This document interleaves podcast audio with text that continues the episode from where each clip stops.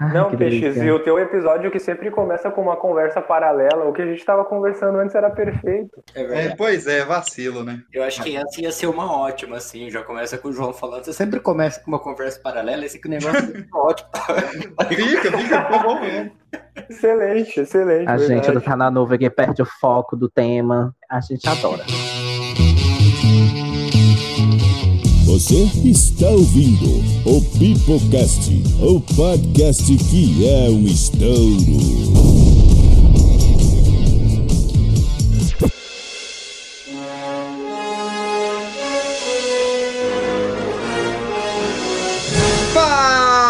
Fala galera do mal, tudo bem com vocês? Vocês estão ouvindo aí? Está começando mais um Pipocast de toda a sua rede de rádio, Anchor, Spotify, iTunes, SoundCloud ou qualquer lugar que você esteja nos ouvindo de forma legal ou ilegal, vai da sua jurisdição, da sua moral e da sua crença. Hoje nós estamos num podcast totalmente diferente. Nós não estamos aqui mais com Kevin Balduino, Caio Fernando, Emerson Jones, nem os convidados habituais que vocês já estão acostumados. Nós estamos comemorando o Dia Mundial ou Nacional ou Internacional. Gabriel, me ajuda. Que dia é esse do podcast? E é oferecimento a hashtag Podcasts Unidos, esse Instagram maravilhoso que traz todos os podcasts undergrounds desse Brasilzão de meu Deus. Eu estou aqui com três participações mega especiais. Começando, meus queridos, pelo meu quase xará, quase foi o mesmo nome, o meu queridíssimo João Pedro dos Quatro Porquês. E aí, pessoal, tudo certo? Muito feliz de estar gravando é, esse podcast com vocês e bora lá. Bora lá, bora lá, bora lá, junto com Vinícius Manduca do Já Tava Assim. Salve, salve, galera. Vamos gravar aqui e no final eu vou dar uma rodadinha.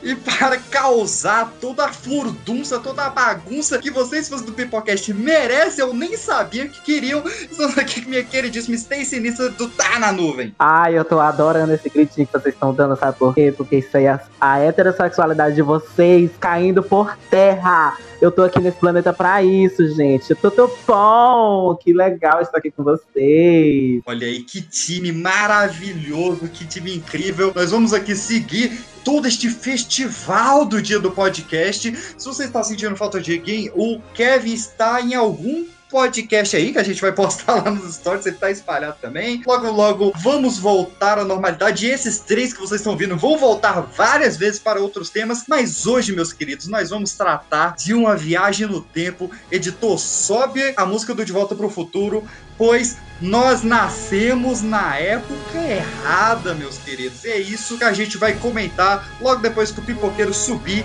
e descer a musiquinha.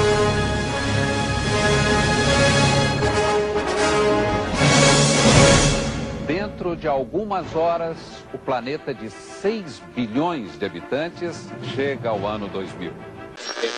Para a perplexidade do mundo inteiro, foram se registrando acontecimentos que nenhum roteirista de Hollywood imaginou. E era tudo real.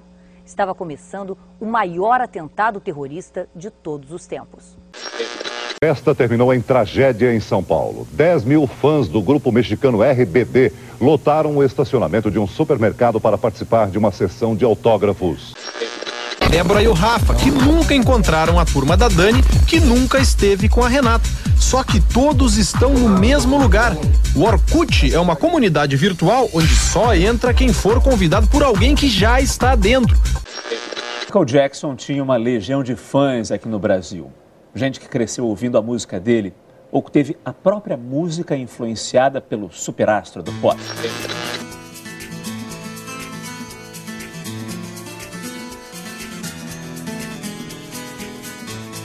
Vamos começar então pelos anos 2000, meus queridos. Vamos voltar aí 20 aninhos no tempo. É, porque, assim, acho que ninguém queria ter nascido em 2010, né? Você passar sua infância já com corona, crise e o mundo pegando fogo, não é legal. Quem nasceu em 2010 é a geração da filha da grávida de Taubaté, do, desculpa, da grávida de Taubaté. Eu sou muito fã daquele podcast lá, eu já falei filhos da grávida. Mas da grávida de Taubaté, o 7x1 da Copa do Mundo e o coronavírus, entendeu? O que, que teve de bom nessa Nada, década? cara, nada, É. nada teve de bom. Tá, relembrando, o que, que rolou meus queridos, na primeira década de 2000. Será que valeu a pena a gente ter aproveitado essa década? Essa década a gente teve 11 de setembro, guerra no Iraque, furacão Katrina. Bom, eu já comecei o seu cast falando disso, a dança da mãozinha, que é de 2003, 2004, ano, eu acho que isso aí foi um marco na década. Tá faltando, né, cara? Tá faltando música que, que, que dá o passinho, né? O Tchacabum tá fazendo o que nessa pandemia que não tá fazendo outro Olha a Onda? É, é fato, né? O Tchacabum também são, na realidade, a gente vem muito do. do... Olha corona, olha o corona. Tá, tá. olha, olha, olha, mas olha de máscara. Andou na praia, cuidado com o corona. ah, isso tá rolando. Isso tá rolando muito.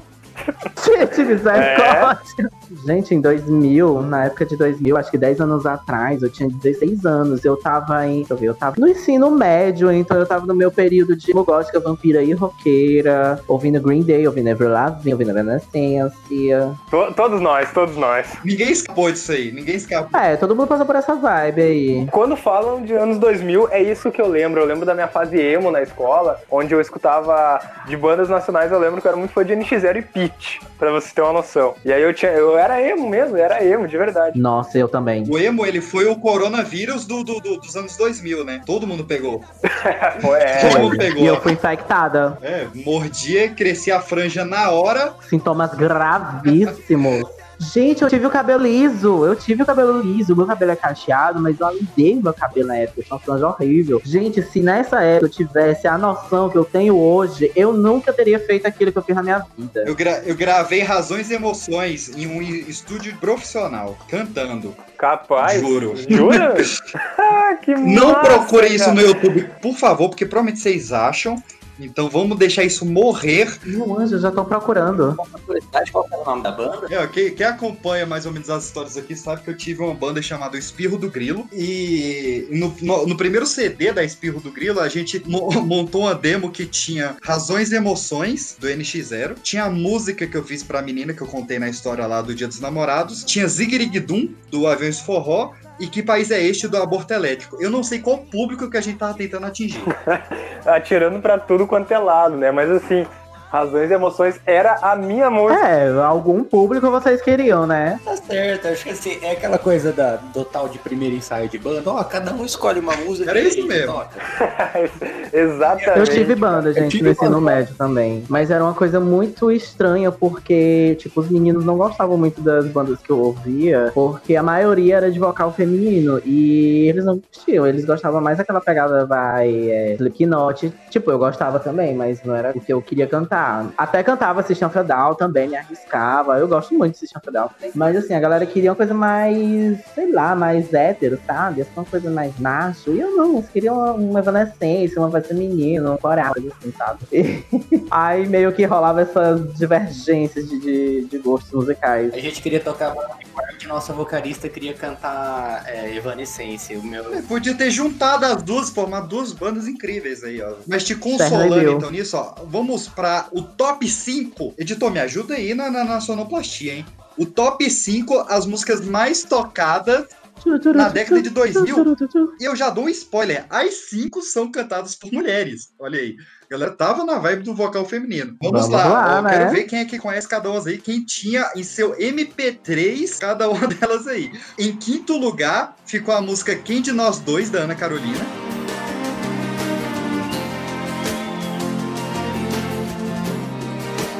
Eu e você não é assim tão complicado, não é difícil perceber. Nossa, tanta sapatão se destruiu nessa época, meu Deus!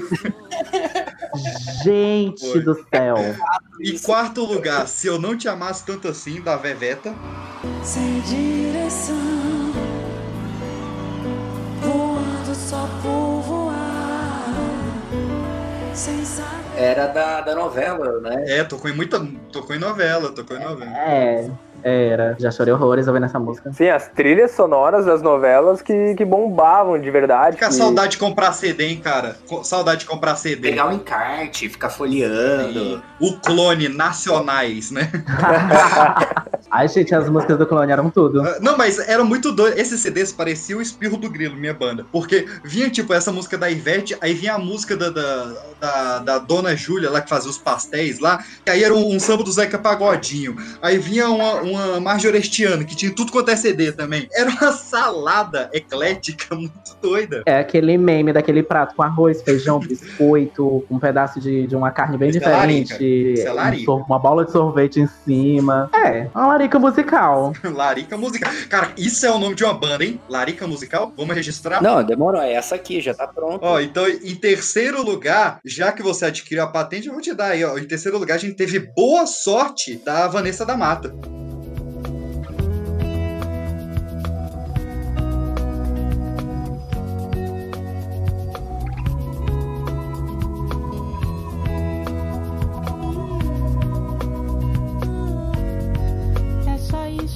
Que inclusive é tema do Brasil hoje, né?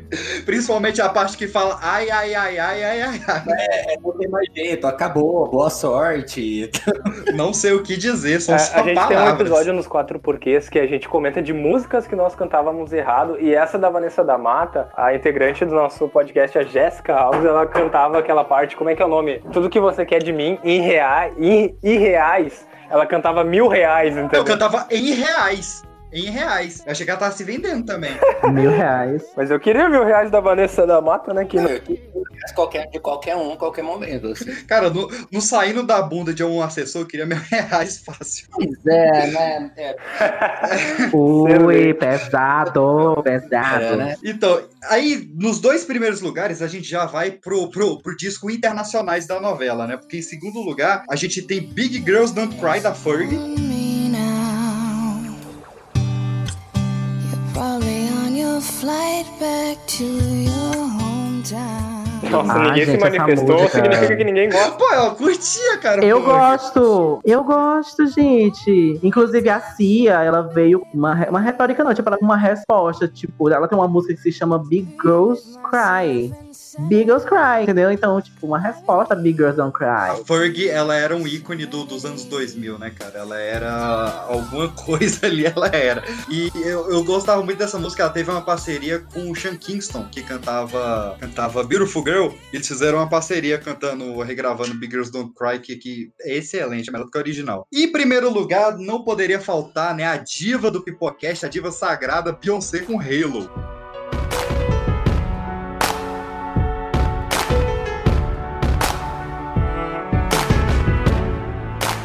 Remember those walls I built? Well, baby, they're tumbling down. And they didn't even put up a fight. Didn't even make the sound.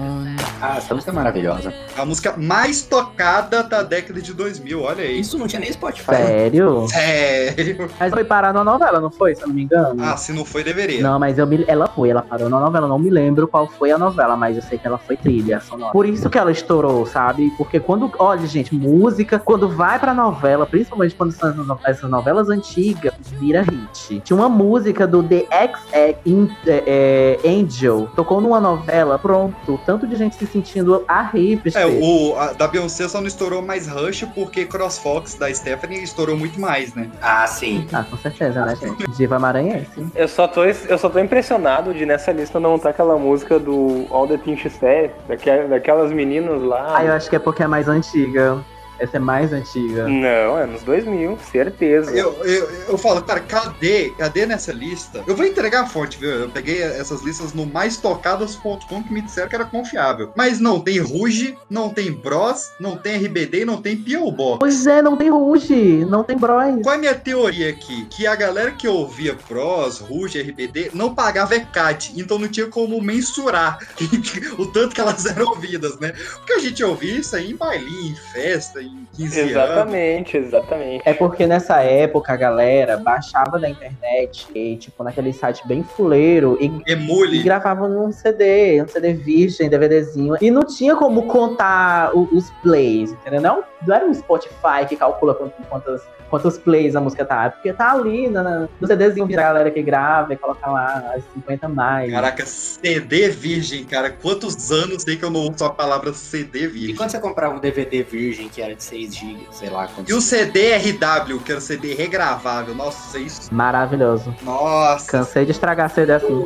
O, o Gil Bros, gente, tinha um lance contratual, né? Porque eles eram bandas do SBT, eles foram formados, né? Então, tipo, eles não podiam participar de outros programas, não era toda a rádio que eles podiam tocar, tinha todo o lance contratual com a emissora. Monopólio artístico aí. E o RBD era do SBT também, né, cara? O Silvio Santos tava todas o- as bandas teens. As bandas teens foi colonizada, desde Chiquititas. Caraca, desde Chiquititas o Silvio Santos vem colonizando os adolescentes com, com música pop. Mais de 100 homens executados em apenas 13 horas. A maior chacina de presos em todo o mundo. É recebido pelo público, desde o do infantil até o, o mais adulto, adolescente e os pais também, embora alguns se neguem a, a confessar, mas eles gostam também. Para fornecer os programas que são colocados dentro dos computadores, que são tão importantes como as estradas para os automóveis. E o bug do milênio? Eu não tenho. Não tem o quê? O bug do milênio. É tetra! É tetra! We were on a break! Mas vamos retroceder um pouco mais na nossa máquina do tempo para os. Nossa, mais ainda, meu Deus. Ah, estamos só Vai começando. baixar o nível mesmo, né? Só começando. Para os caóticos anos 90. Os anos que começaram com a dissolução da União Soviética, com guerra do Golfo, com aumento da AIDS. Olha que tanto de notícia animadora. Mas foi a época coisa boa. de Super Nintendo, da moda grunge, dos mamonas assassinas e da banheira do Gugu. E aí, valeria a pena a gente ter vivido melhor os anos 90? Vivi, né? No caso, atravessei. Eu sou de 89, atravessei os anos 90 aí. Foi minha construção de personalidade, foi neles, né? Eu, eu acho que o dos anos 90, e aí provavelmente não tá na sua lista, mas foi que em 91, em janeiro de 91, o R.E.M. lançou o single que tinha a Losing My Religion. E pra mim isso aí já, já valeu o mundo existir. Prefiro o, o outro grande hit deles, o Shining Happy People, do que o Losing My Religion. Era pra ter sido a abertura de Friends, hein? Vale Era pra lembrar. ter. Pô, Friends é um marco dos anos 90, né? Verdade, né, cara? Uma das minhas séries favoritas. Mas vocês já viram aquele meme que. Ah, acho que foi com vocês que a gente viu aquele meme que. Ai, vou assistir minha, Foi, minha foi. série favorita, Friends. Aí, piadas misóginas, homofóbicas, e eu, tipo, que bosta. Mas, gente, eu adoro Friends, não sei porquê. É.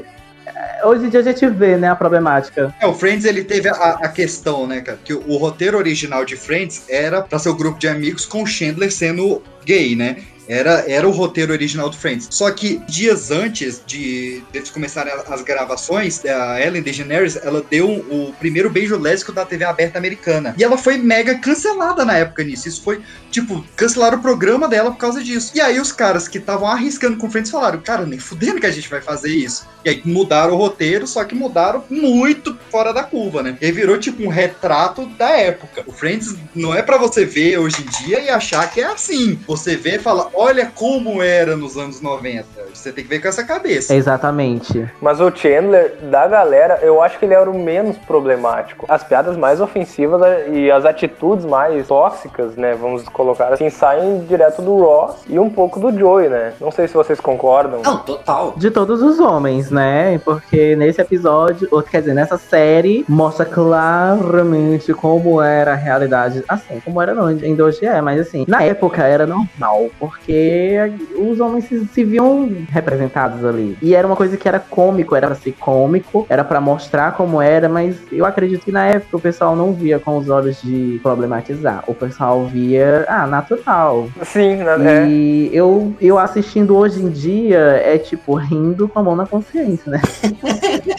Mas, cara, assim, eu concordo, tem muita coisa errada. Tem coisa que, assim, já virou conhecimento público. Ah, Friends são seis amigos, não tem nenhum negro na série inteira. E tem muita piada muito errada. Mas ela não é 100% ruim. Acho que nada no mundo é, né? É, mais pro final, mais pros anos 2000 ali, na- nas últimas quatro, cinco temporadas. O nosso governo é.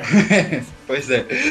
2x0, hein? Já 2x0 no cast. E lá no final, tipo, eles têm umas discussões muito mais positivas, né? Então tem, por exemplo, o caso da Rachel subindo na carreira carreira. Não sei se é o Ross ou se é outro cara que, que acha que ela tá subindo porque ela tá, tipo, transando com o chefe e ela mostra que não, né? Que ela tá subindo com o mérito dela e que isso, isso é um comentário mega escroto, sabe? Então, tipo, tem várias desconstruções no- mais pro final da, da, da série. Já foi os tempos mudando aí, chegando nos anos 2000, né? Se aproximando dos 2000 ali, as coisas já estavam melhorando. Mas assim, gente, olha, eu vou falar por mim, eu adoro série antiga. E Friends é a melhor comédia de todos os tempos, gente? Não, Seinfeld, Seinfeld é mais engraçado. Você tem The Office. The Office é melhor, né? Tem The Office, tem Todo Mundo Odeia o Chris, cara. Ah, mas Friends é melhor que, que todo mundo odeia o Chris. Tem. Eu, a patroa as crianças, as visões da Raven.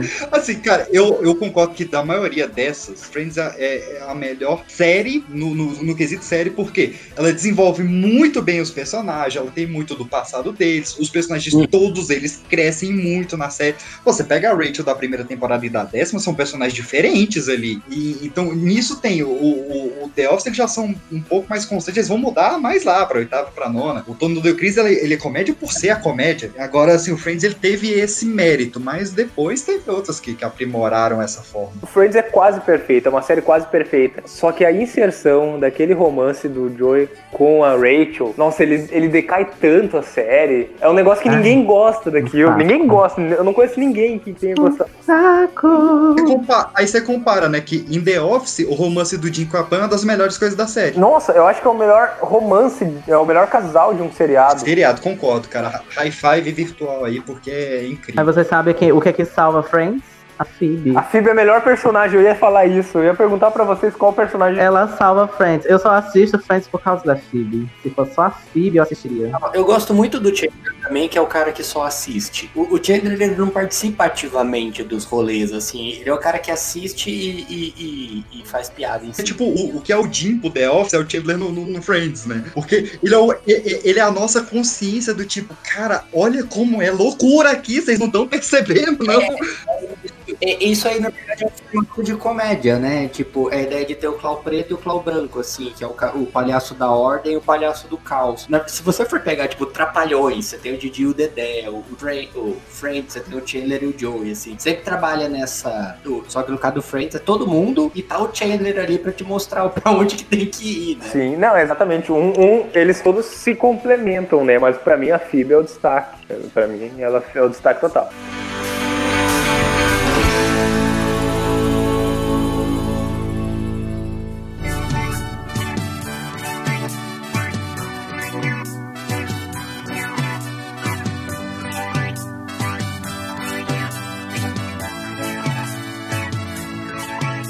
Vamos voltar pra pauta, porque ah, virou um podcast de Friends. A gente um dia volta aqui, vai falar de Friends. Pra tu ver o quanto Friends marcou os anos 90. Então, né? Eu tô acostumada a fugir da pauta. É, pois é, faltou pouca coisa pra gente voltar. Já que a gente tá falando muito de desconstrução e de, de- dos anos 90 ser uma época que você tinha uma liberdade pra falar o que você queria, ao contrário das épocas anteriores, foi uma época muito marcada pelos mamonas assassinas também, que vieram aí sem papa na língua mesmo e conquistaram o Brasil por conta disso. Falava que, que sertanejo era música de corno, zoava pagode, e Robocop Gay foi uma, uma música mega transgressora também, e Vira Vira falava de suruba, Sabão Cracrá, o que falar que era Sabão Cracrá também. Gente, sabão cracrá, nunca entendi o que é. Nunca. Sab- É um sabão cracrá que não deixa o cabelo do saco Enrolar, é isso aí. Sabão cracrá, É isso. deixa o cabelo do saco.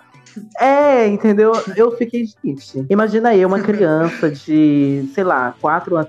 Eu nasci em 94, então a, a época de 90 eu não aproveitei muito, mas a minha mãe falava que ela me colocava no, no- na cadeirinha de bebê e de frente à televisão e eu ficava ali assistindo Mamona, sacudindo as mãos e adorando aquilo. Então eu acho que isso deve estar no meu inconsciente. E eu, quando era criança, adorando aquilo, bem louco. E tipo, eu, quando era criança, ficava tentando entender por que o sabão cracrá não deixava o cabelo do saco enrolar. Por que o sabão crocró não deixa o cabelo do saco da nó? Eu ficava assim, gente, mas o saco tem cabelo? Eu já.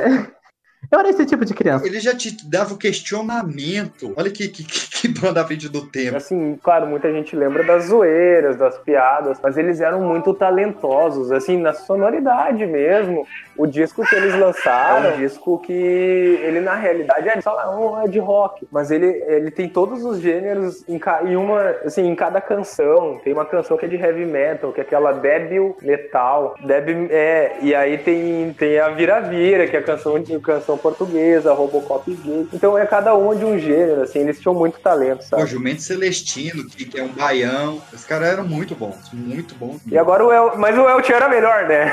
Gente, o El Chan é uma coisa assim. O El Chan fez votação pra dançarina durante o Faustão, né, cara? Isso, isso é um, um marco da o época. O brasileiro sabia votar, né? É a última vez que o brasileiro votou certo, né? Foi na eleição da Sheila Eu, Mello. eu acho maravilhoso que eles falam que você tem o direito de estuprar alguém, né? Tudo que é perfeito, a gente pega pelo braço, joga lá no meio, mete em cima, mete embaixo. Olha a problemática. Cara, que Olha a problemática da música. Essa época a gente não refletia. A gente dançava com a mão- as duas mãos. E depois de nove meses você vê o resultado. E, e- e era a época que criança dançava na boquinha da garrafa e tava tudo certo. Gente, tava. Olha, Ok. eu, meu Deus, olha, eu vou precisar de sessão de psicóloga depois desse, episódio. E vem esses pais que cresceram nos anos 90 falam assim: eu não deixo meu filho escutar funk que não tem letra. Ah, não, mas deixava descer na garrafa. Aí ele volta, ele fala, é, porque o funk, na minha época, o funk tinha letra, tipo Claudinho Bochecha. Cara, Claudinho Bochecha, na, na música Nosso Sonho, ele fala que ele tá namorando escondido uma menina de 12 anos enquanto ele tem 24. Pedofilia. E Essa era a música que tinha Não, letra. tipo, novinha do funk, não era bem isso, sabe? Olha, gente, o Brasil era bem problemático nessa época. Era. então, né? Na moda a gente tinha a moda grunge estourando, muito por causa do Kurt Cobain, né? Então a moda mendigo estava estourando nas vestimentas, hoje está estourando nas bebidas junto com o corote. O que mais que a gente tinha nos anos 90? Gente, a gente tinha Alanis Morissette. Já que falaram de música, os anos 90 também apresentou a minha banda favorita, assim, de todos os tempos, que é, o, é uma banda de... é o Korn, banda de, de new metal ali. Nossa, meu Deus, eu amo essa banda. Garoto, pelo amor de Eu Deus. amo, eu amo. Tá no meu coração, uma banda que, assim, nossa, me ajudou até, me ajudou demais eh, na época, assim, de escola e tudo mais. As Enfim, bads, né? As letras, Nossa, a gente exatamente. se identificava. a gente se identificava, exatamente. Menino, falando em música, tipo, é, eu gosto muito de músicas dos 90, anos 80. Eu até falei pra vocês que eu me sinto a reencarnação de uma pessoa que viveu no auge dos anos 80, que curtiu todas as baladas, que curtiu todas as músicas, que ficava assim, aguardando todos os lançamentos. Gente, eu não sou uma pessoa. Eu tenho 26 anos, mas parece que eu tenho, assim, sei lá, 80 anos. Eu tenho a alma de uma pessoa de 80 anos. E eu gosto de tudo que envolve antiguidade, vintage, série antiga, é, até visuais antigos, a moda grunge. Gente, eu amo a moda grunge. Eu gosto de, de tudo que envolve tudo isso. E é porque eu vivi, eu vivi só seis anos dos anos 90. Alanis Morissette é uma vibe de música que eu gosto tanto de ouvir, assim, quando eu tô de boa. mu- acho que a música dos anos 90 é a que mais sobrevive, né? Porque a gente tem toda essa parte um pouco mais rock, um pouco mais pop. A gente tem nacional, né? O Cazuza, Renato Russo, tudo isso que existe muito até hoje. Mesmo eles tendo morrido nos anos 90, a gente ouve até hoje. Fred Mercury morreu nos anos 90, o próprio Kurt Cobain. Então, tipo, tudo isso sobrevive até hoje. E bandas que existem até hoje. Cara, hoje não existe pagode atual, existe pagode anos 90. Até hoje, o sertanejo que a gente ouve é o sertanejo dos anos 90, pô. Evidências é dos anos 90. A gente tem essa habilidade de ressuscitar músicas de 27 anos atrás e fazer ela hitar de novo em 2020. Olha só. Aí tira o cara da aposentadoria pra cantar rouco numa live e tá tudo Eu tenho certo. uma teoria que não existe música tão ruim que a nostalgia não cure, sabe? Eu tenho um monte de música que eu não gostava na época, hoje eu escuto e falo, cara, Evidências eu achava ridículo, gente. Sertanejo hoje em dia. Eu já achei horrores ouvindo a vida. Então vamos para o top 5 músicas mais tocadas dos anos 2000. Aí, ó. Dos anos 90? Dos anos 90, perdão. né, São... No em quinto lugar, a gente já comentou que é Evidências dos Titãs e Chororó, é quinta música mais tocada da década de 90. em te perder. Eu preciso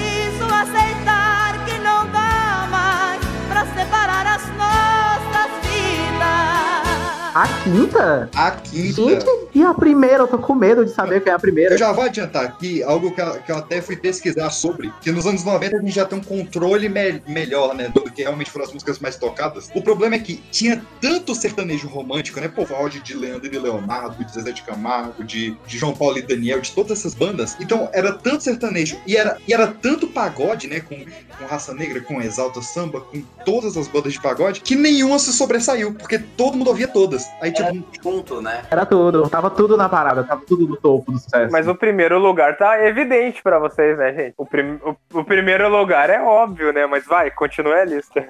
Vamos ver se é óbvio. Eu não, eu não sei. Pra mim não foi muito óbvio, não. Em quarto lugar, a gente teve Garota Nacional do Skank.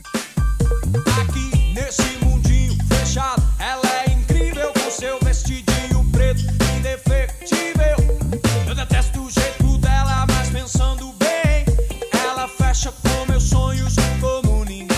Sim, Excelente. indefectível. É, é, é, é. Indefectível. É. é. Cara, a de terceiro lugar, a de terceiro lugar, eu achei que ia ser a de primeiro, que é My Heart Will Go On, da Celine Dion, o tema de Titanic.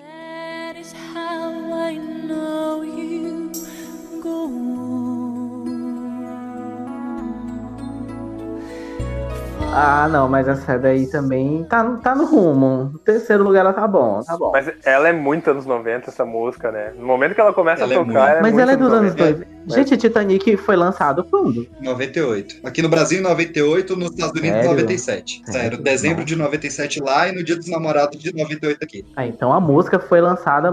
Então a música foi lançada bem antes, né? Em segundo lugar, é uma música que eu ouvi muito atualmente. Eu não sabia que ela era tão antiga, que é Sozinho, do Caetano Veloso. Eu fico imaginando nós dois. Ela é do Peninha. Sério? O. Caetano ele regravou nos anos 2000, mas essa música é do Peninha, não é? É, ele regravou nos anos 90. tanto é que Ela foi a segunda mais ouvida dos anos 90. Ela é até mais antiga, esse papo. E essa música é de um compositor assim. Não onde ele é, aprendendo. mas o Peninha é um compositor meio B, assim. Não é o Peninha, o Eduardo Bueno, não, jornalista, não, né? É só. Quem é do Sul pegou muito essa aí. É, cara, qual, qual que você achava que era o primeiro lugar? Que com certeza não é que você achava, porque ela é muito inesperada. Ah, então eu achava que era Smells Like Teen Spirit, do Nirvana. Cara, Não. devia ser, né? Devia ser, porque realmente. Eu achava que era de. DJ. Não é? Não é, não é. mania. Não é cheia de manias também. bem guardada. Nossa. Ela é uma trilha sonora. Tira a calça jeans, bota outra calça jeans. Morena você tem duas Ela é calças trilha sonora de um filme. É a do guarda-costas, como é que é? Whitney. Houston, isso? Exatamente. I Will Always Love You, da Whitney Houston. Foi a música mais tocada do É anos 90. sério? Nossa. I'm not what you you need, and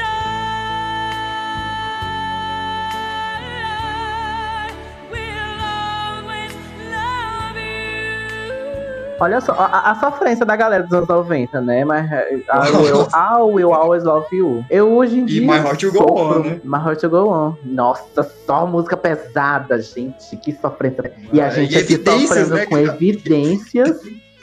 Não sabia que a galera so- dos anos 90 sofria com essas duas músicas. Um peso. Não, e a galera sofria porque ouvia a música e tinha que comprar a revista pôster pra ver a gravação, a tradução, né? Porque não existia Vagalume Hum. não, ainda. Não existia. Va- Vagalume já é de velho também, né? Vocês lembram da época queriam ver a, a tradução da música, é a letra? É, então, eu via muito em revista pôster, eu, e eu achava legal que a revista pôster, ela tanto você comprava a gringa ela vinha em português, ou você comprava português ela vinha a versão gringa pra você estudando inglês. Lembro que eu tinha um pôster do KLB, que era o Kiko, quase tamanho real, e tinha uma música deles na versão em inglês. Tem uma banda que eu não sei se é final de 2000 ou, ou final dos anos 90 ou começo de 2000. Eu não sei se existiu de verdade ou se eu tive esse delírio. Chamava B5. Era uma banda teen. Não lembro, cara.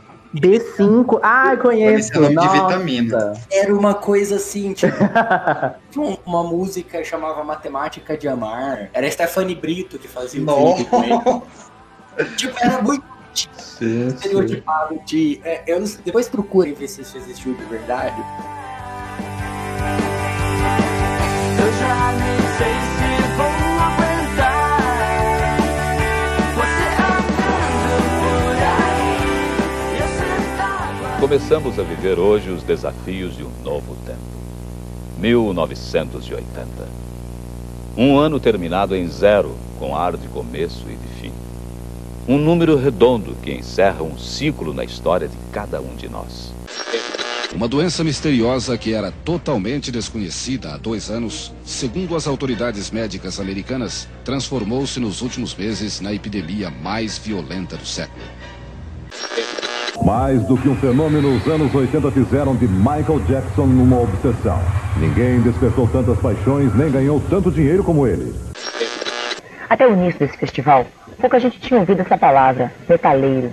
E muito menos gente ainda sabia o que realmente esses jovens andavam fazendo. Agora eles estão lá, curtindo o rock pesado. É possível que esse solo ainda esteja muito radioativo. E por isso, a gente vai embora daqui.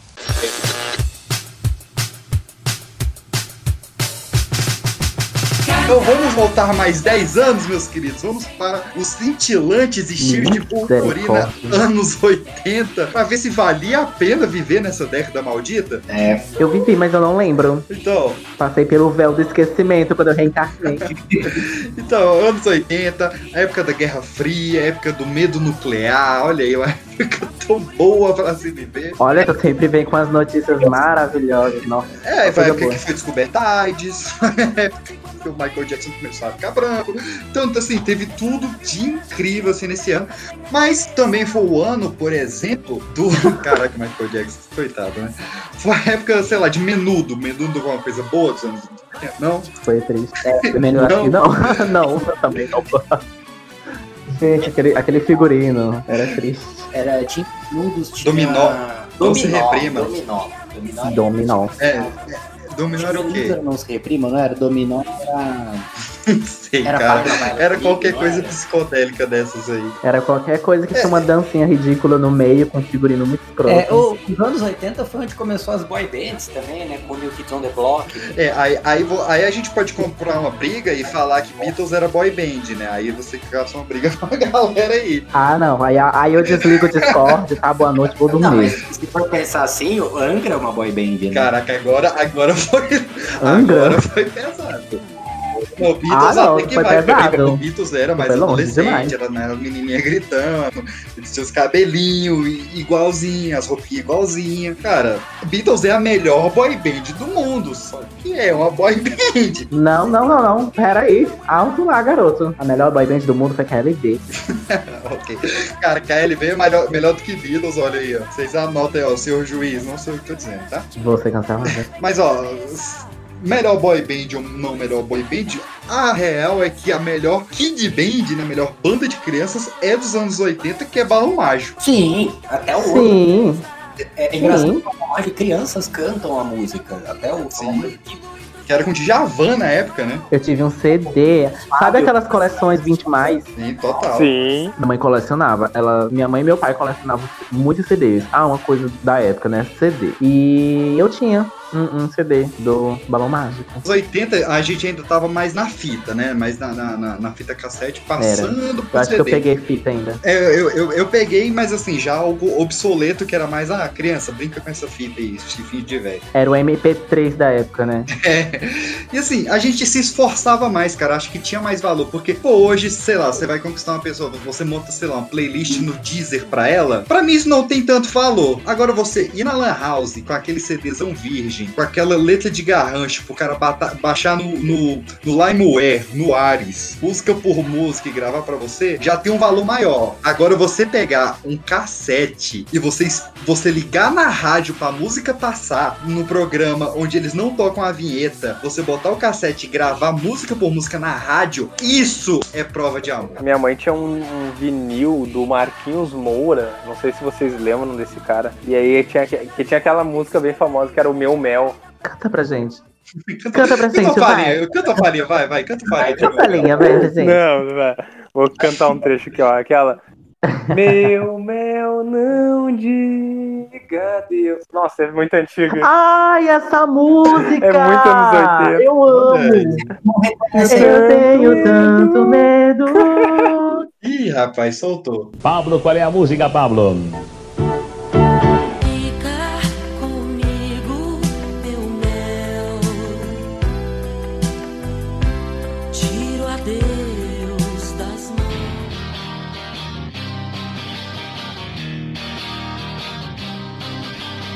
E aí eu, eu lembro de uma, de, uma, de uma matéria do Pânico, quando eles pegaram e colocaram esse Marquinhos Moura na rua pra ver se as pessoas reconheciam ele nos anos 2000. Ai, coitado, ninguém reconheceu.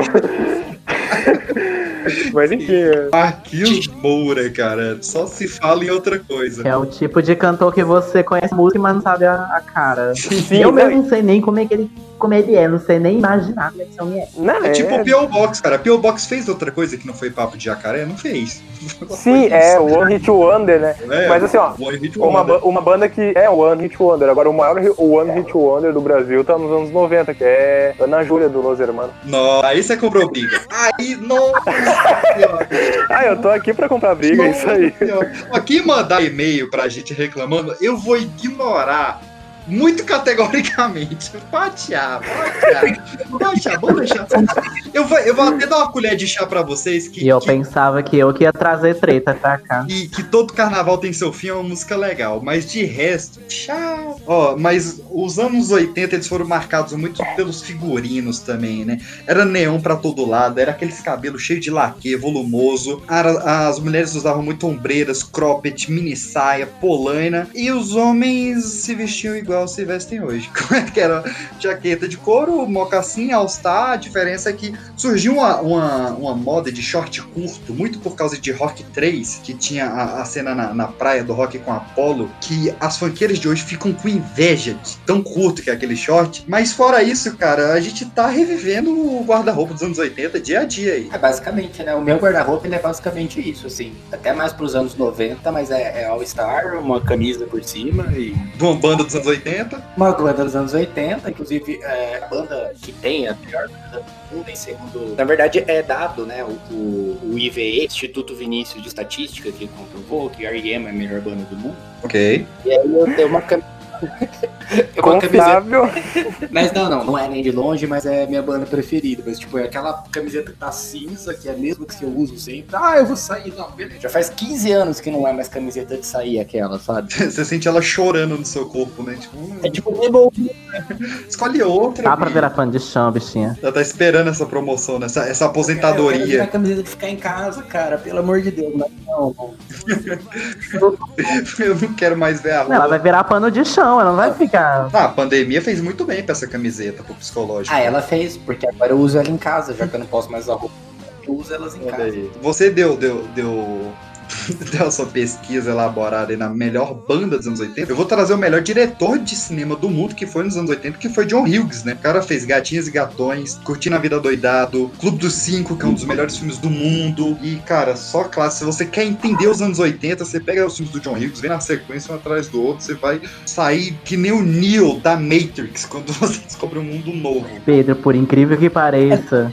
E de, e de volta para o futuro, gente. Só eu que não gosto? Só. Só. Amigo, Próximo. Pedro, deixa eu te falar que nesse exato momento. Eu- foi muito estranho, mas nesse exato momento que tu falou aí, pesquisa, eu tava bem aqui pesquisando. Te juro, vou mandar um print no grupo. Músicas famosas dos anos 80. Acabei de receber aqui uma lista enorme e vou comentar sobre. Gente, e só um detalhe que eu acho que posso estar enganado, mas eu acho que nos anos 80 que rolou aquela treta do Mili Vanilli, Mili Vanilli, lembra? Sim, Vocês que descobriram Vocês- que não era eles que cantavam. exatamente, eles só Nossa. dublavam, os caras nem falavam inglês. Vocês os caras nem falavam A a, descoberta língua. do playback.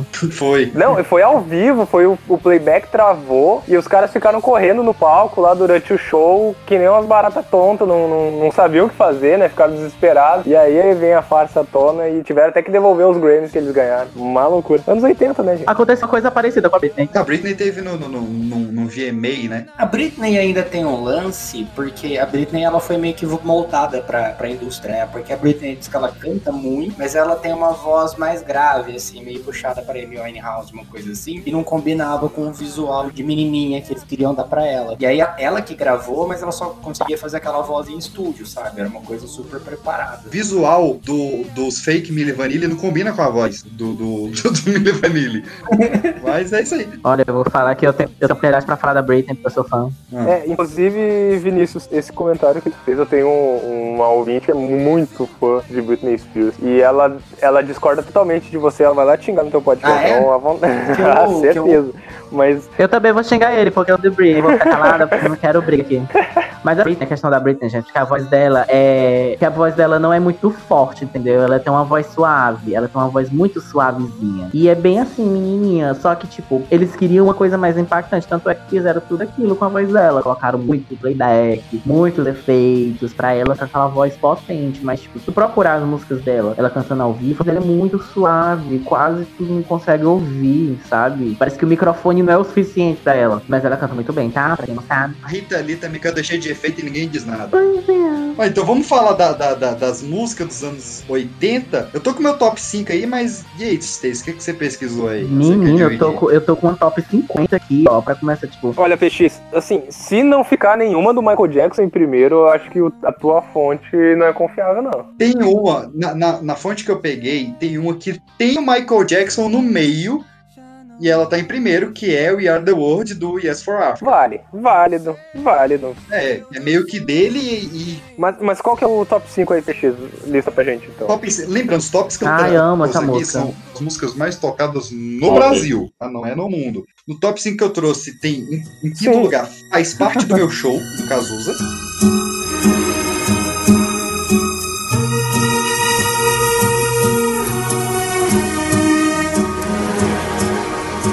Pego na escola e encho a tua bola com todo o meu amor. Live no Player, do Bom Jovem, do, do, do Sonífera Diong, né? Do, do Bom Jovem. Em terceiro lugar, Sonífera Ilha, do Titãs. Essa eu não sabia que tinha tocado tanto, cara. É uma música boa e tal. Mas sei lá, até do, Ti- do, do Titãs eu botaria, sei lá, Epitáfio, eu acho que tocou mais. Em segundo lugar, Menina Veneno, do Rich. E em primeiro lugar, We Are The World, do Yes for Africa. Você sabe que hit, na minha opinião, assim, é, é onde eu vejo a linha tênue entre o rock e o sertanejo universitário. Caraca. Explica pra gente. Que é isso? Não, eu, eu me ajeitei na cadeira aqui. Nossa, até eu fico Eu acho que curiosa. tocar em qualquer. Se você pegar é, é, a sonoridade dele, o jeito que ele canta, eu acho que uma dupla de sertanejo pode cantar, quanto um grupo ali de, de pop rock pode cantar também. E ele tá bem ali no- na, na divisa, assim, sabe? Cara, ó, ó, tem uma, questão interessante que eu não lembro se eu já contei isso no, no. Se você acompanha, você vai ouvir de novo aí, problema seu, você passa. Mas aqui em Brasília a gente tem um caso que ele começou como lenda urbana, né? E depois ele foi concretizado de que realmente aconteceu. Tem uma banda, que eu ainda não vou falar qual é pra fazer um suspense e ter um plot twist. Mas uma banda que ela, ela, ela tinha uma certa fama aqui em Brasília, ela ainda, ainda não era nacionalmente famosa, só que ela tava em decadência, ela não tava mais conseguindo emplacar nenhuma música, lançava disco, ninguém ouvia, ninguém ouvia.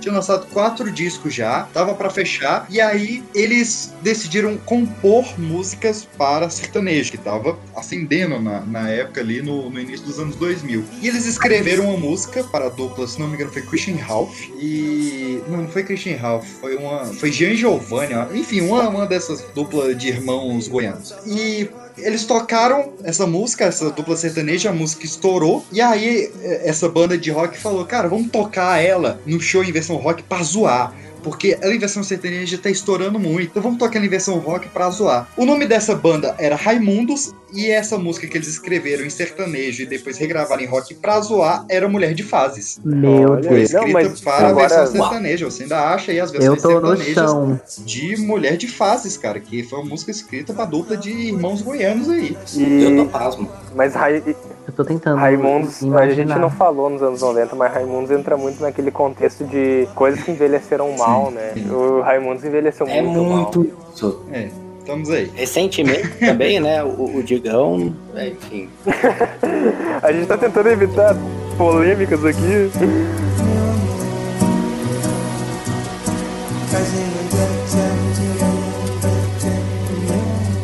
Nos anos 70, como em qualquer tempo, a primeira aventura do homem foi nascer. Uma aventura cada vez mais emocionante. Plantação da cor na TV brasileira resultou em investimentos excepcionais. Não confio em ninguém com mais de 30 anos. Não confio em ninguém com mais de 30 cruzeiros. Você sabia que o Roberto Carlos tem mais de 30 anos? Não.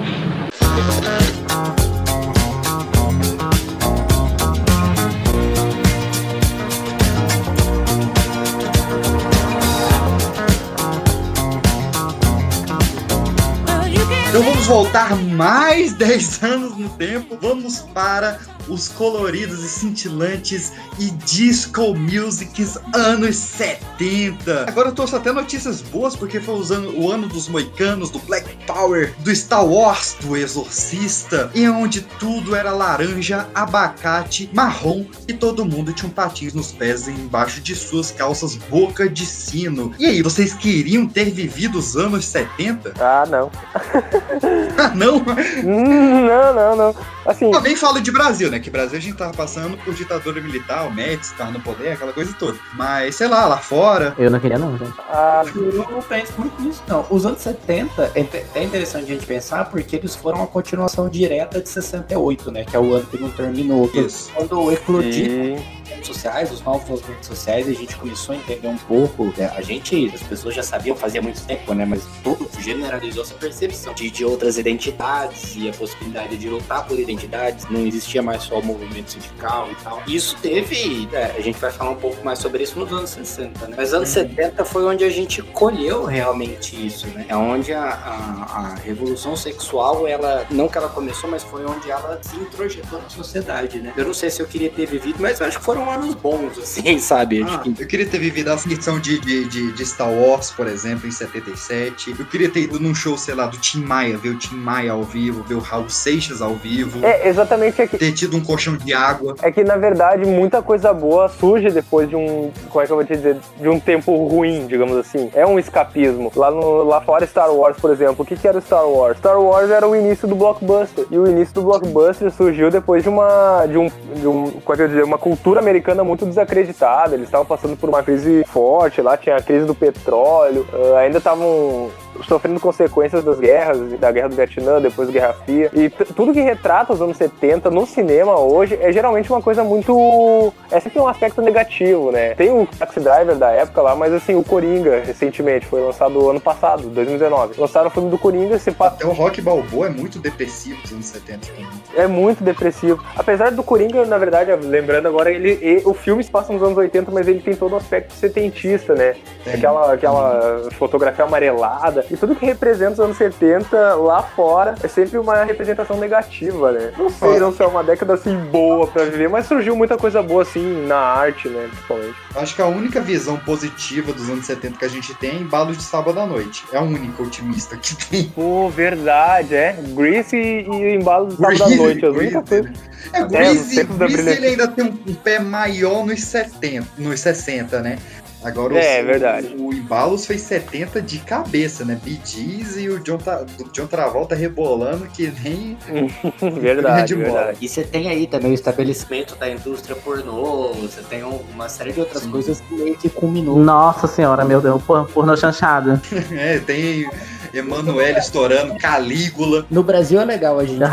Gente, Calígula, o pro, um professor Calígula. Calígula. da história, que eu não vou revelar o nome aqui, ele falava muito sobre esse filme, que era um filme assim, proibido pra maiores de. Quer dizer, proibido pra menores de 80 mil anos, sabe? De tão louco que esse filme era. Mas, tipo, eu queria falar, é, já que perguntaram essa questão se eu viveria ou não os anos 70, eu acho que talvez pra vivenciar a, a ascensão musical que o Brasil tava passando na época. Cara, sei lá, conhecer Tim Maia, como falaram aqui, conhecer Elis Regina, ver toda essa galera aí que tava dando a cara a tapa, que tava criando letras lindas e maravilhosas aí e poder, sei lá, é, é, ir pra um show, sabe? Ver ele cantar, ver um, um artista artistas que eu gosto hoje em dia, né, que eu ouço hoje em dia, que são dessa época, e ver eles pessoalmente, e ali lutando por um Brasil, porque eu sempre fui assim, de lutar, abrir militante, etc e tal. Tem será esse que- podcast do canal 90 Será que daqui a 60 anos vai ter alguém falando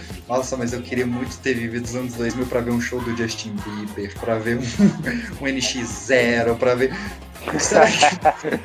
Talvez. Ah, Talvez, certeza, né? certeza. Pra ver É é Eilish. coisa- Uma Billie Eilish. A Billie, a Billie eu acho que sobrevive, hein, cara, umas décadas aí. Não, claro, a Billie Eilish mudou a indústria. mano. Mas assim, é é que tem muita coisa que a gente não sabe ainda, mas tem muita coisa que lá na frente vai, vai virar clássico, entendeu? É sempre o que a gente não espera. É sempre o que a gente... É mais inesperado, assim, é o que vira clássico. Será, gente? No- Nos anos 70 eu trouxe apenas um top 3 pra gente ter de, de curiosidades. Em terceiro lugar, não poderia faltar, né, a nossa grande diva brasileira. Pra mim fica em número um, que é, a- é a voz mais incrível do mundo. E que muitos dizem que se ela não tivesse tido a infelicidade de ser uma brasileira dos anos 70, ela seria tipo a nova Madonna ou a nova Whitney Houston, que foi a nossa Elis Regina. Com o Bêbado e o Equilibrista em terceiro lugar. Ai, nos anos gente, 70. ui, tô toda guiada.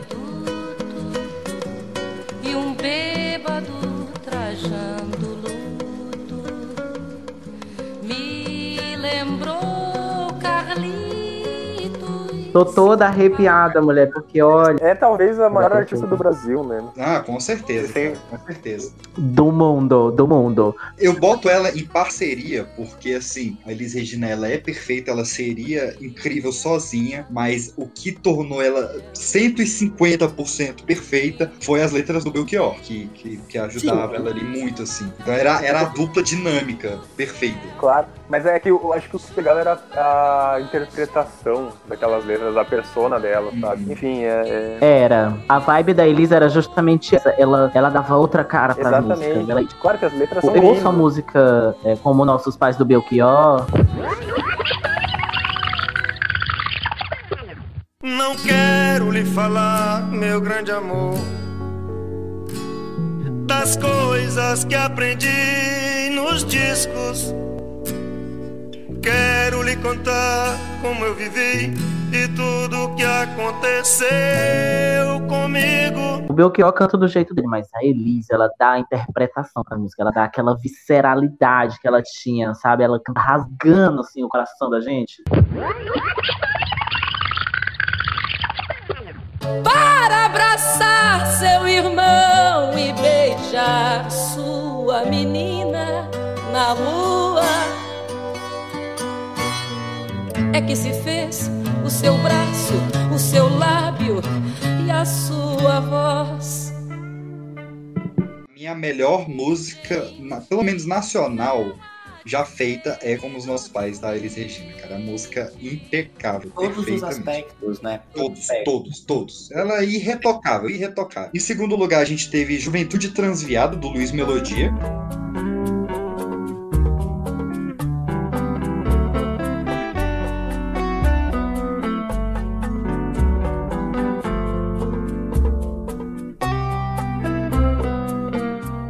Também é um puta de um cara, né? Que voz. E em primeiro lugar, a gente já tem uma questão um pouco mais social, realmente, porque nessa época, na, na década de 70, a gente dividiu o Brasil. O, o sociólogo de plantão tá de olho aí, vendo se eu não vou falar nenhuma besteira. A gente dividiu o Brasil entre as músicas de protesto e as músicas que eram financiadas pelo, pelo, pelo governo militar para apaziguar e, e mostrar que tudo tava bem, né? E nisso a gente tem o primeiro lugar com Detalhes de Roberto Carlos.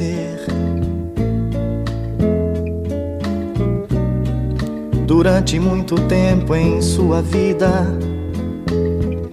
eu vou viver. Que era da Jovem Guarda, né? Do movimento Jovem Guarda. É, que foi o movimento escolhido pra isso, né? Que, na verdade, é, é até interessante porque ele era um total estrangeirismo. A gente comentou no nosso último episódio que o Roberto Carlos ele foi construído pra ser o Elvis Presley brasileiro. É, até de fazer filme.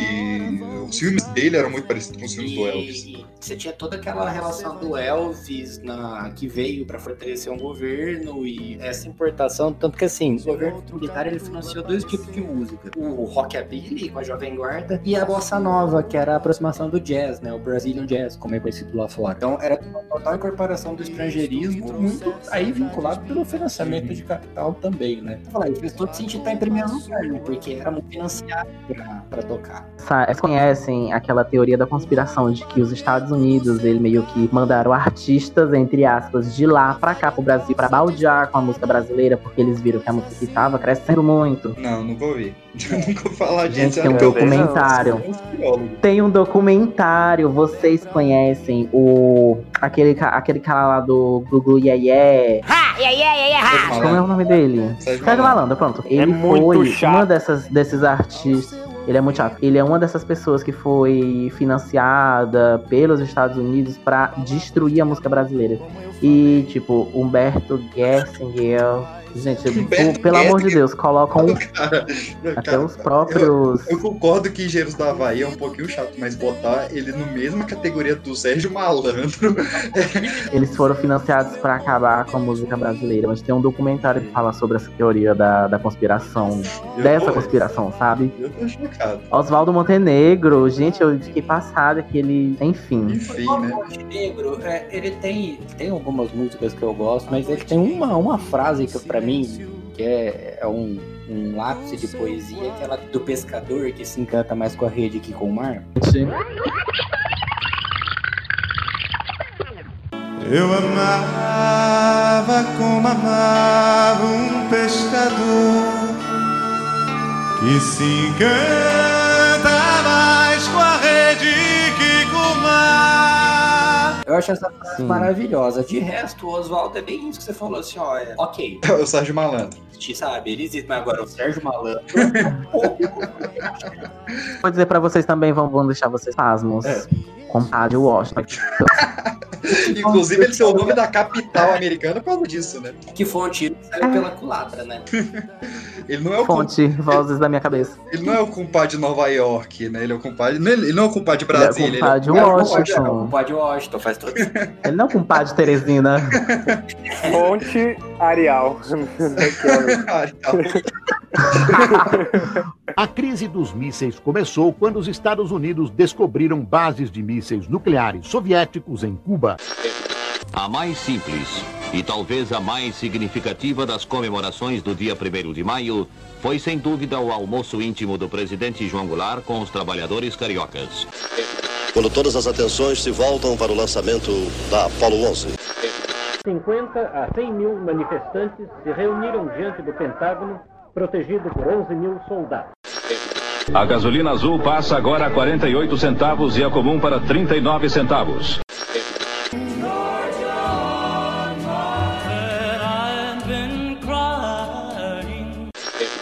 Right now, and again in the second half of our show, ladies and gentlemen, the Beatles!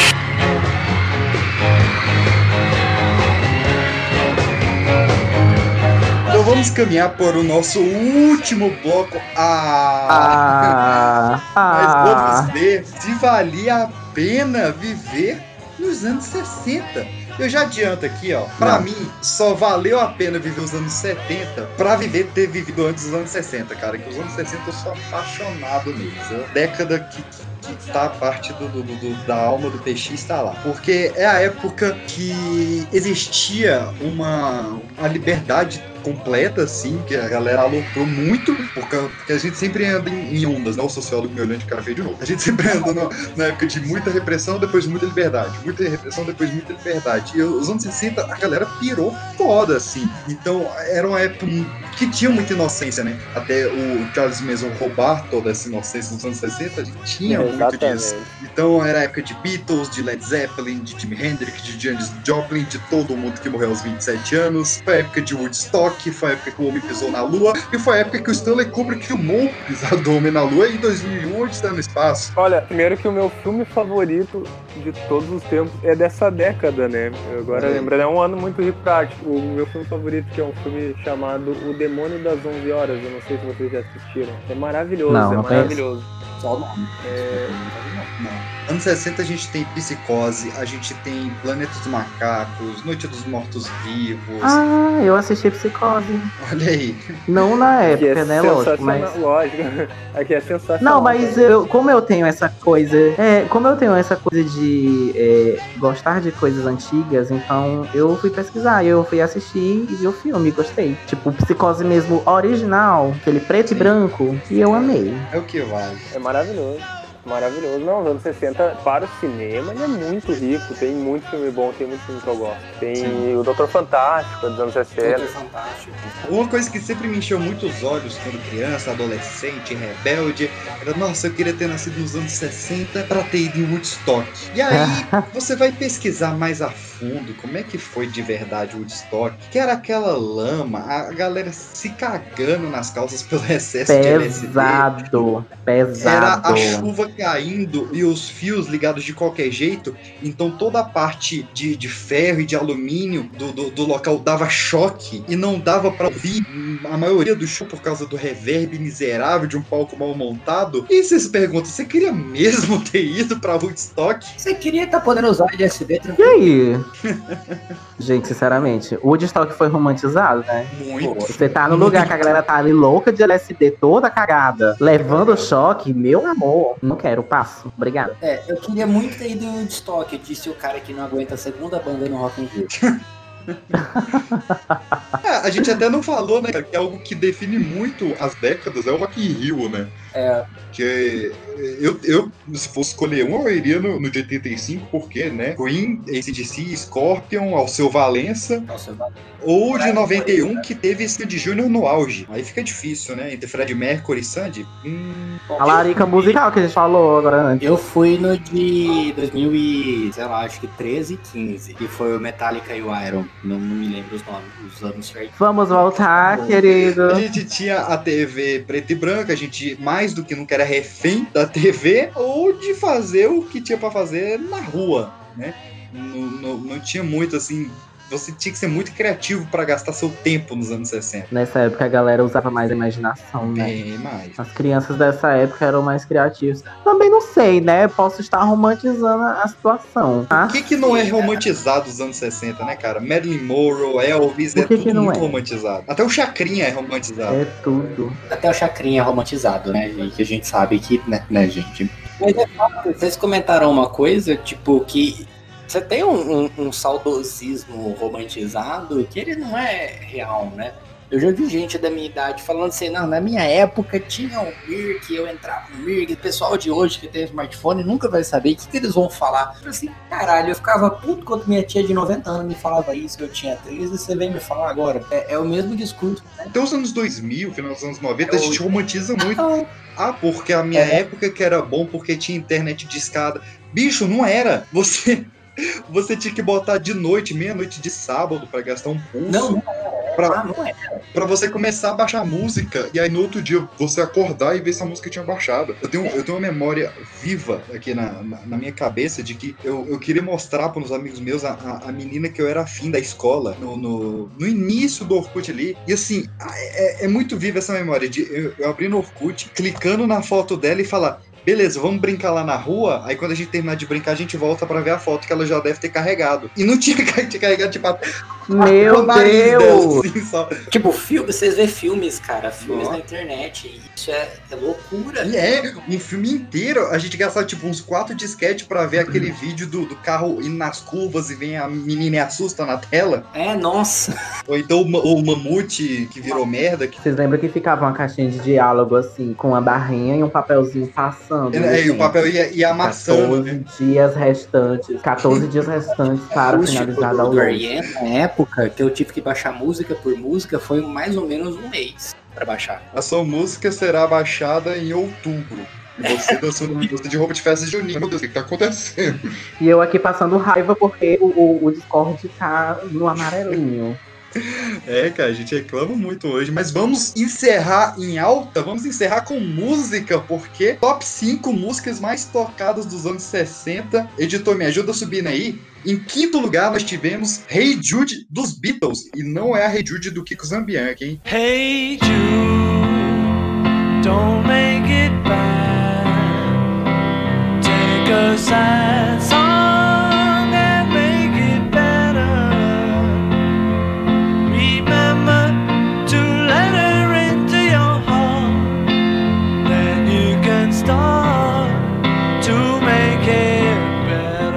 Luciano cantou essa música. O Luciano fez uma versão em português. É, é a versão do. Kiko Zambianchi que o, que, o, que o Luciano só cantou. Hey Jude, não fique assim.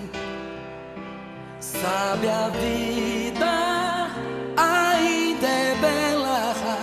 Foi tipo quando tocaram a música da Xuxa na Argentina. Vocês lembram disso? É uma memória pra vocês também? Não, cara, não é. Tinha um comediante argentino que fez uma versão da música da Xuxa falava besteira, né? Era o Hilari Hilariei, era alguma coisa. Eu lembro que eu vi na época no Jornal Nacional, então eles não falavam que besteira que era. Eu lembro só da versão do MC Creu, que era Hilari Hilariel, Creu Creu Creu. Não. Mas daí ela cantou isso, ela começou a chorar no palco, assim. Ah, a Xuxa chorava muito no palco. Ela chora com o Didi cantando a história do, do- do quarto lugar nas músicas. A gente. Como é que a gente foi de Beatles pra Xuxa tão rápido? Em quarto lugar, a gente tem Trem das 11 do Demônio da Garoa. Sai agora 11 horas,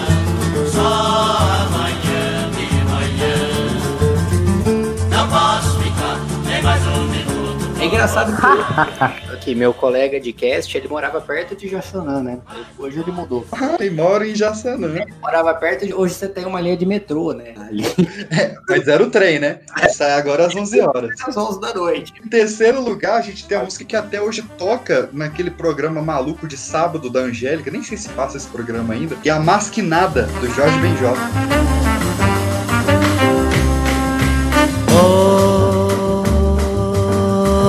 Maria Rachel. Oba, oba, oba. Essa música é antiga, né? Essa música ela teve várias roupagens assim, porque ela foi a primeira junção mesmo, assim, do, do samba com funk. Funk não Uhum. que a gente tá habituado, mas vocês podem ver, ela tem uma pegada muito de um- uma funk music, assim. E ela foi crescendo, né? Ela foi sendo incorporada com guitarra e tal, em várias versões diferentes, mas você nem percebe que ela é de de uma data tão antiga, né? O Black Eyed Peas não regravou uma versão dela também? Vou Eu ia já falar isso. Tem uma versão do Black Eyed Peas. Eu tava tentando saber se era a mesma música. É, o Sérgio Mendes, que era o arranjador, né? Que era brasileiro, era o arranjador do Black Eyed Peas na época. Olha aí, cara, aqui tem informação. E em segundo lugar, nós temos as curvas das estradas de Santos de Roberto Carlos.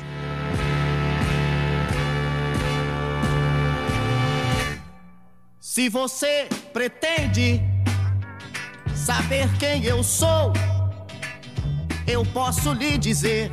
Olha aí. Que, que é uma, cara, uma das melhores músicas dele, cara. É bem, bem legal mesmo. Só que ela tem covers melhores hoje em dia. Ela tem uns covers dando roupagem mais pesada nela, mais atualizada, que, cara, é sensacional. É Sensacional. uma música pesada, né? Se parar, ela é. É. uma música pesada. Ela não tinha a linguagem. É é a coisa do, do, do marxismo mesmo, né? Não do marxismo, mas do materialismo histórico. A gente tá sujeito às condições materiais da época, né? Mesmo que já existisse guitarra e distorção na época, o, não se tinha ideia na cabeça de ter uma roupagem pra dar o peso pra música. Hoje, É, ela é diferente do resto da, da, da carreira do, do Roberto Carlos. ela é, é. é muito boa essa música mesmo. Muito boa mesmo. E em primeiro lugar, não podia ficar de fora. E antes de subir a última música, eu queria agradecer demais a presença de todos vocês aqui, Stacy, João Pedro, Vinícius. Sejam muito bem-vindos para sempre no Pipocast. E vocês acessem lá o hashtag Ah. Podcasters Unidos para conhecer o podcast maravilhoso de todos eles, vários outros sensacionais. Então deixem a despedida de vocês ao som de Banho de Lula. Companheiro. Banho de Lula não.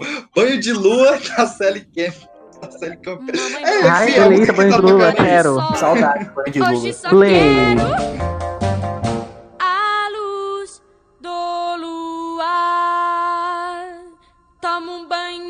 Ai, gente, eu tô muito feliz de estar participando disso aqui. Ai, eu que agradeço também. Porque vocês vão estar no meu podcast também, né? Então, vou fazendo já aqui. Muito obrigada por estar aqui no canal Nuvem. Adorei conversa. Vocês são maravilhosos. E espero que isso aqui se transforme em uma amizade muito maior, uma parceria. Sabe? Porque a gente precisa disso, de união, de todo mundo se ajudando. É isso, não vou enrolar muito com palavras porque eu sou de ação. Não sou de... Ah, gente, eu também eu agradeço muito, assim, eh, a oportunidade de gravar com vocês. Essa iniciativa do Podcast Unidos foi demais, porque eu não fiz parcerias aqui, eu fiz amigos de Ah. verdade. O que a gente conversou em off já aqui, olha, ama. o pessoal, assim, é muito gente boa. Eu tô muito feliz de ter gravado com vocês. E eu espero que a gente possa gravar mais vezes juntos. E vocês, eu quero, eu, assim, ó, vocês todos estão convidados para Pode falar um horário que a gente cola lá demais, demais, demais. Ah, é, não, não pode dar. A gente é tipo aquele cara desagradável, assim, sabe? Que você convida por educação e vai. E depois não vai embora mais. Não, que isso, velho. Vai ser... Aí, alguém? É uma honra. Ah, galera, valeu, valeu demais. Um prazerzaço enorme estar aqui com vocês. Valeu, bom, individualmente um por um. Eu acho que é, é gostoso quando você grava com amigos, mas eu já tava muito feliz que eu ia gravar com ídolos, né? Eu conhecia eles já da Podosfera, assim, ficava escutando, poxa, que massa essas vozes. E agora eu tô aqui com elas. Alegria imensa e compartilhar o, o palco com vocês. É isso, meus queridos. Palavras incríveis aí. Vocês não Ai, deixam gente. de visitar todos esses podcasts maravilhosos aí. O Tá na Nuvem, eu já tava assim quando. eu Já tava assim. Cara, por que, que eu sempre completo? Eu já tava assim. Já, Cheguei. já a terceira vez já. Já tava assim, quando eu cheguei, já tava tudo cagado já. É. E os porquês e o Pipocast, se você tá ouvindo aí, podcast dos meus colegas, muito obrigado e tchau! Contigo.